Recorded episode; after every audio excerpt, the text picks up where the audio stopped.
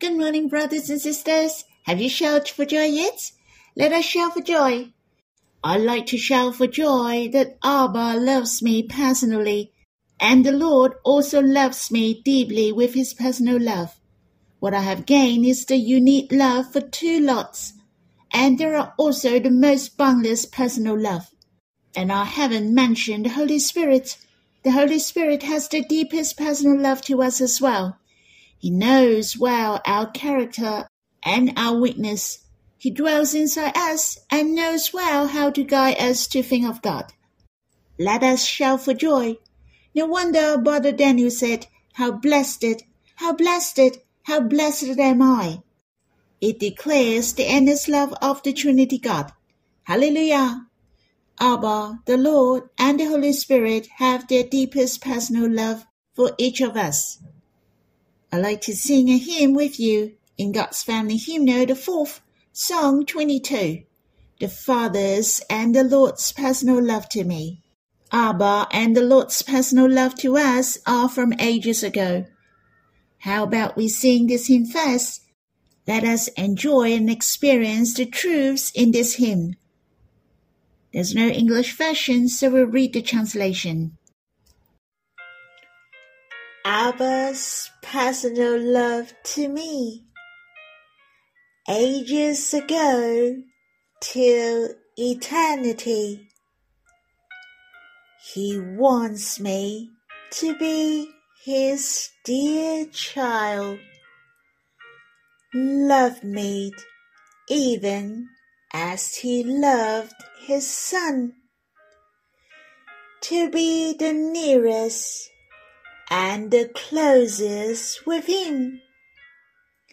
inherits all things and enters into glory.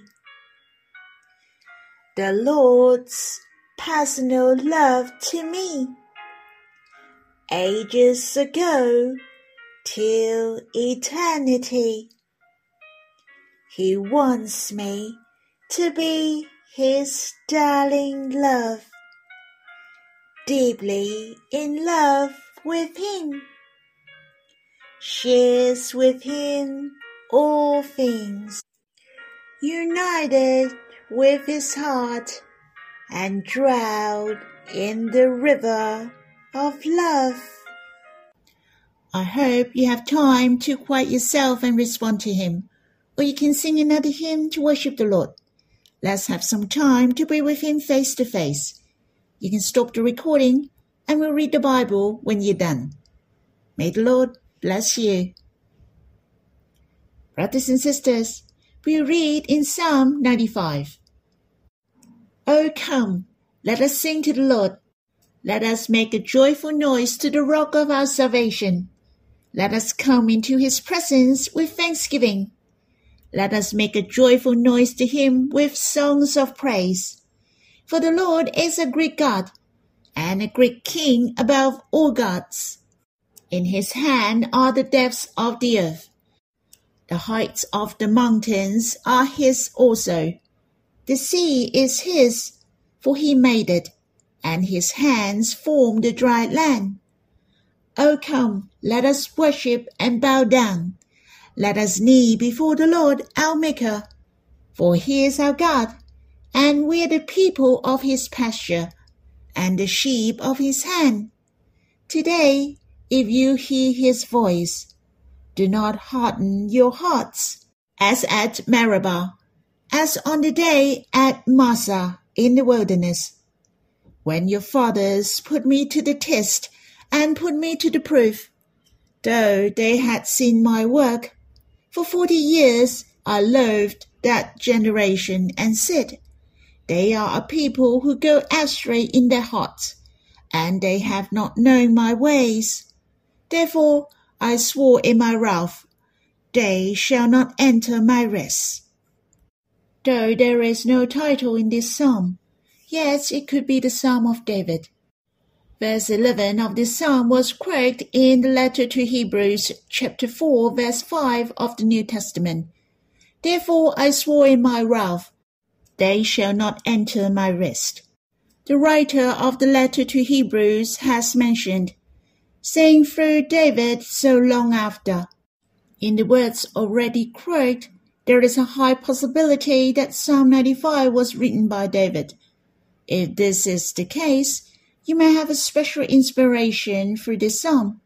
First of all, there are two O come in this psalm, which are in verse 1 and verse 6. Since these two O come are the same, yet it is different in original scripture in Hebrews. The first O come has the meaning of let's get up and go forward. It sounds like let's go and draw near to God. Let us go to worship God. It's like a calling to you and to urge you. I felt that the psalmist is urging you to come quickly to God. It seems he represents God to call upon us to draw near to him quickly. This is not only the heartfelt wish of the psalmist, but God as well. It is so good to know that God loves to draw near to us. He urges us to come to him quickly He is always ready for me to be with him closely. And the second O come, which is different from the first O come. No longer it is to get out, but to enter, to come on in, for it has arrived. Hence, I felt we have come before God. It's time to enjoy. No longer it is to head off, but come to God. It is a reminder to you and me. It is an enjoyment to be close to God. Do you realize when you're drawing near to the Lord, we have the inflow of love with Him? We are heart to heart with Him, that we are attracted to each other. There is the interaction of love between we and the Lord. Brothers and sisters, what the Lord desires is not a formal thing when we draw near to Him. The Lord doesn't like us to sing a hymn, pray to Him, or read the Bible for a while, then we have finished the task that we have drawn to the Lord. But we are heart to heart, face to face with Him. Our hearts could understand His feelings and thinking, to enjoy His love, and this is the real worship and the real draw near to Him. Hence, let us take a look at verse 6. O come, let us worship and bow down. Let us kneel before the Lord our Maker. It mentioned we shall come before God which is to come to the advanced stage and experience God deeper. The closeness and understanding is the real knowledge and understanding.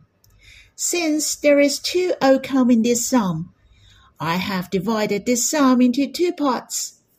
Verse 1 to 5 is the first part, and the second outcome is in verse 6. Hence, it is the second part. I felt the first part has its own meaning, it declared God is king. He is the creator and above all gods.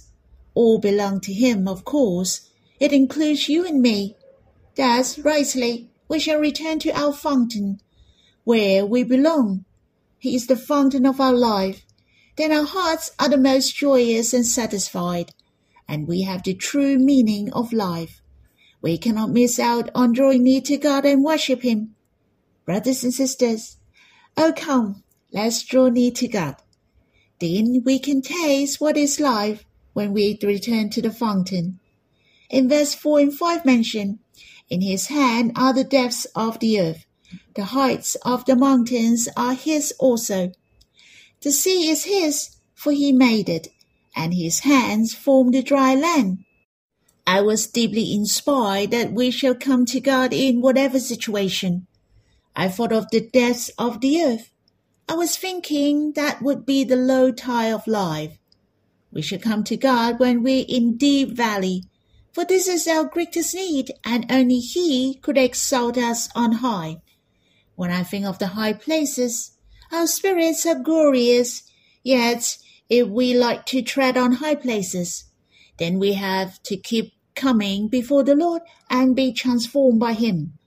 There is a Chinese saying, there's always someone or something that is better.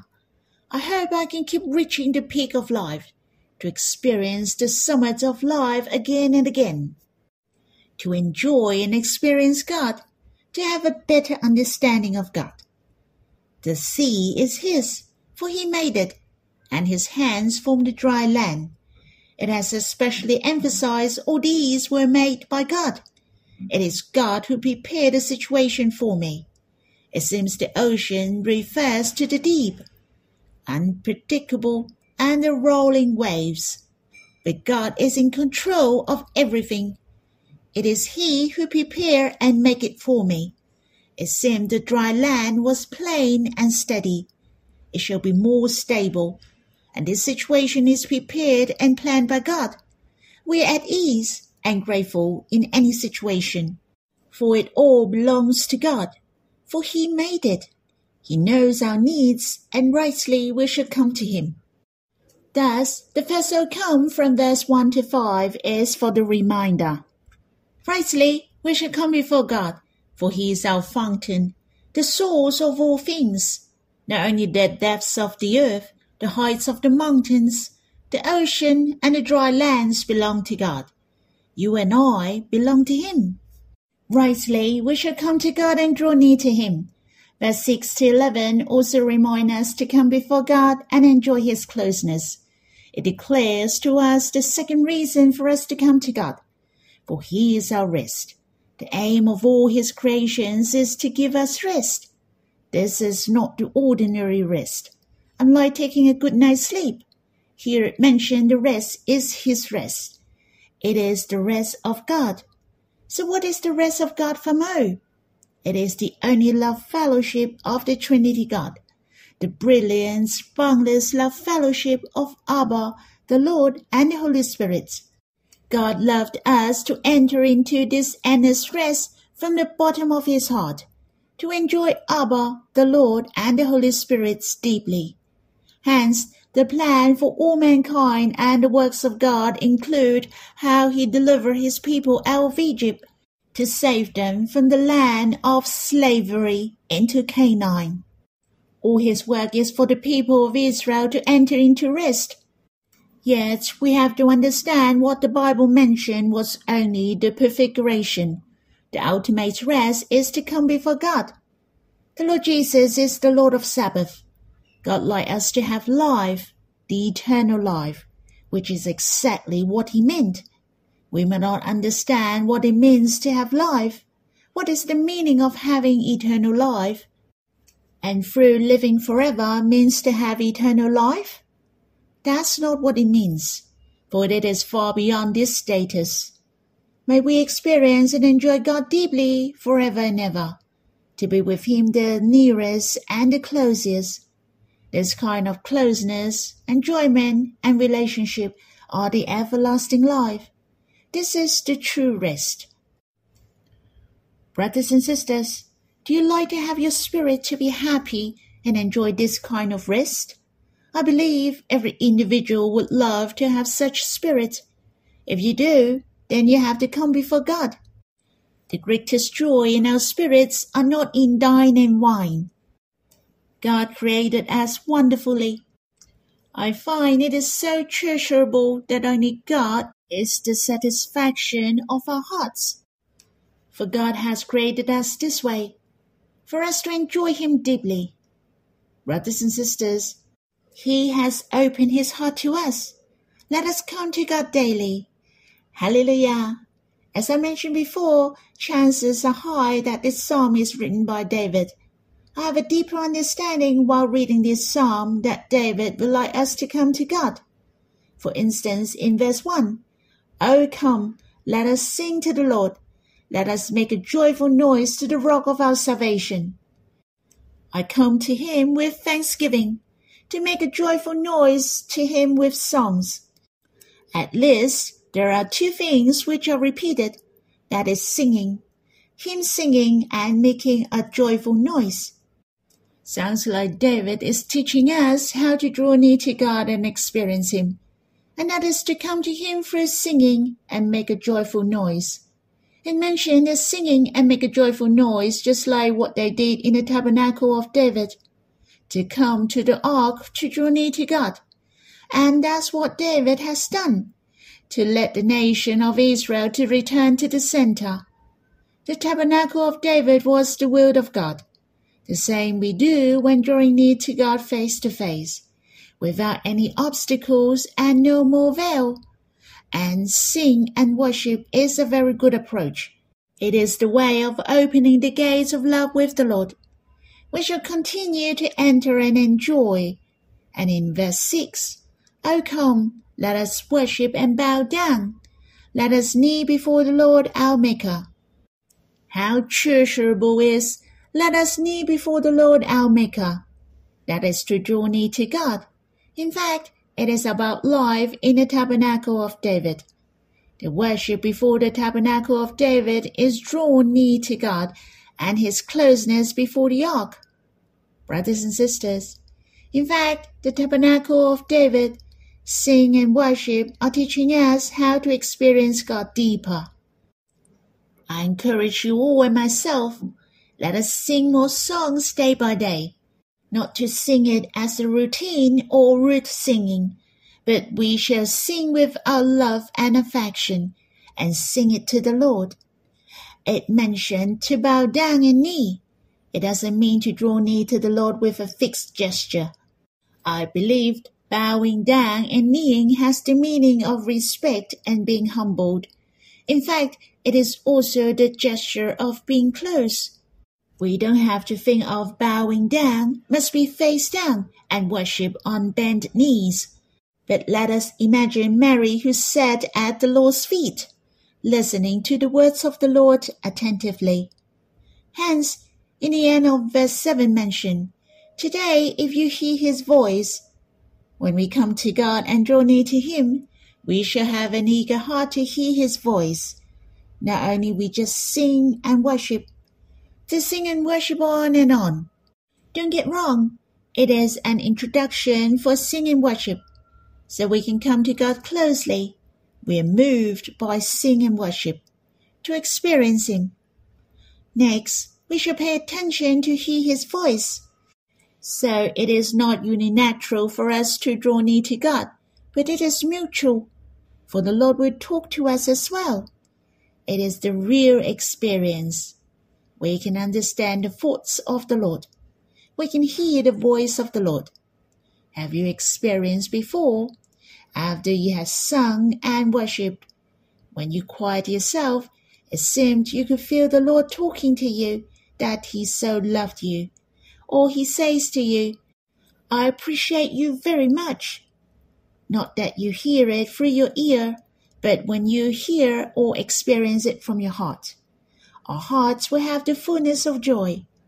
It's real and it is not the psychological effect Brothers and sisters, I hope every one of us have a better learning in singing worship, how to worship God, to enjoy and experience Him deeper.